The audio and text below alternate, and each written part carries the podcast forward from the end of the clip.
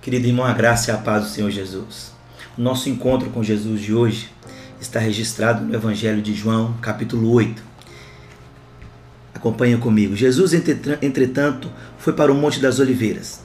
De madrugada voltou novamente para o templo e todo o povo ia ter com ele assentado e ele os ensinava.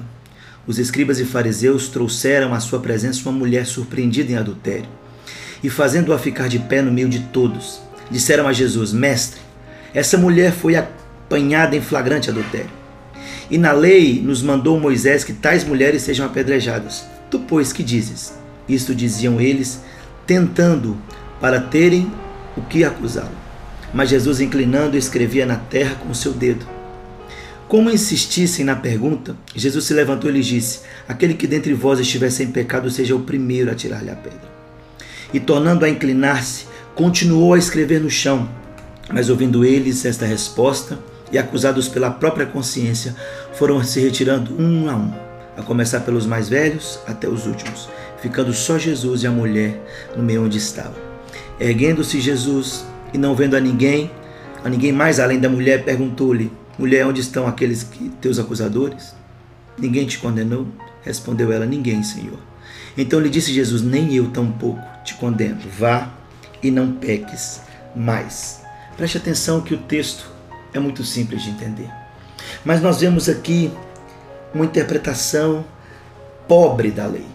Nós vemos aqui homens enfurecidos, com corações endurecidos, ah, homens ao qual a religiosidade endureceu o coração ao ponto de fazer com que eles amassem a si mesmos e não a lei de Deus e não ao próximo.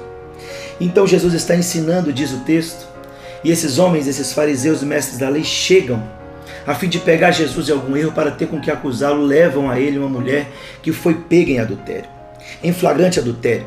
Aparentemente, os mestres da lei levaram a mulher até Jesus com o propósito de colocar Jesus numa armadilha.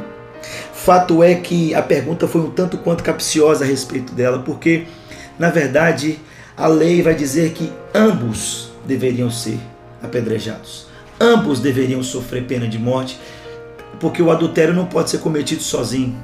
Esse é o primeiro, primeiro equívoco. Se Jesus respondesse que a lei tinha perdido a sua força, devido à negligência, ele perderia a credibilidade como fariseu. Se Jesus sentenciasse aquela mulher, Jesus estaria indo contra o que ele veio fazer, que é perdoar pecados. Então a insistência grande dos fariseus a fim de pegar Jesus, mas na verdade enquanto alguns pensavam que a lei mandou matar aquela mulher. Jesus, sem condenar, olhou para aquela mulher e apenas o que se ouviu foi som de pedras ao chão. E Jesus fez então uma pergunta que atravessou não só a consciência daqueles homens, mas os corações endurecidos. E Jesus os questionou, dizendo: Aquele que não tiver pecado. Porque na verdade a lei falava que das mãos daqueles que encontraram, que, que acusaram aquela mulher, se as mãos estivessem limpas, eles deveriam começar a apedrejar. Aqueles homens então acusados pela consciência, confrontados pelo Senhor e pela sua verdade, começam a deixar as pedras de um a um. Então se ouve pedras ao chão, ao chão. E talvez todo aquele temor, todo aquele desespero daquela mulher.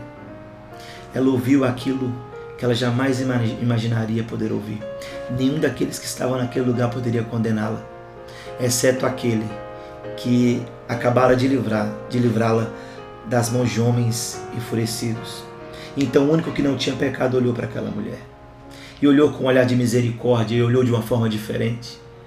Então ele olhou para aquela mulher e disse: Filha, onde estão homens tão pecadores quanto você, que queriam acusar você? Ela disse: Eles já se foram.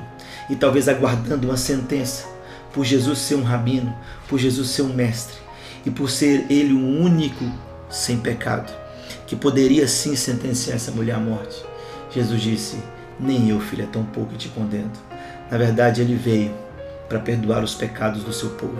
Ele veio para dar vista aos cegos. Ele veio para restaurar, libertar os cativos, restaurar os oprimidos, curar os enfermos.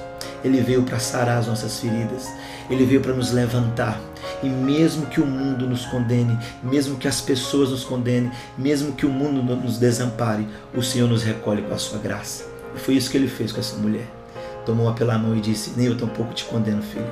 Vai e não peques mais. Esse foi o nosso encontro com Jesus de hoje. Que Deus te abençoe.